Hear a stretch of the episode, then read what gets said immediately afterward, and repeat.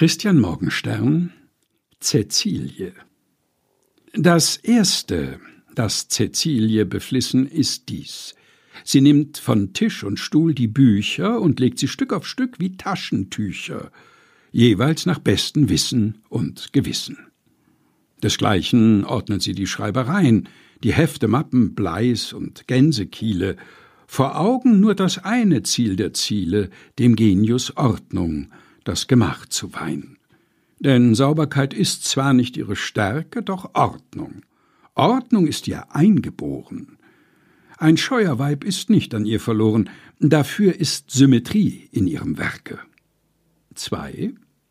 Cäcilie soll die Fenster putzen, sich selbst zum Gram, jedoch dem Haus zum Nutzen.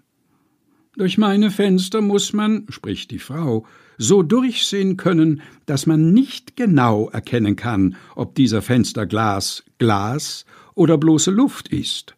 Merkt ihr das? Cäcilie ringt mit allen Menschen Waffen. Doch Ähnlichkeit mit Luft ist nicht zu schaffen. Zuletzt ermannt sie sich mit einem Schrei und schlägt die Fenster allesamt entzwei.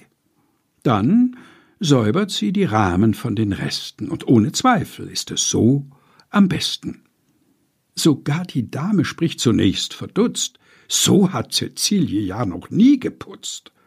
Doch alsobald ersieht man, was geschehen, und sagt einstimmig, diese Magd muss gehen. Christian Morgenstern Cäcilie, gelesen von Helga Heinold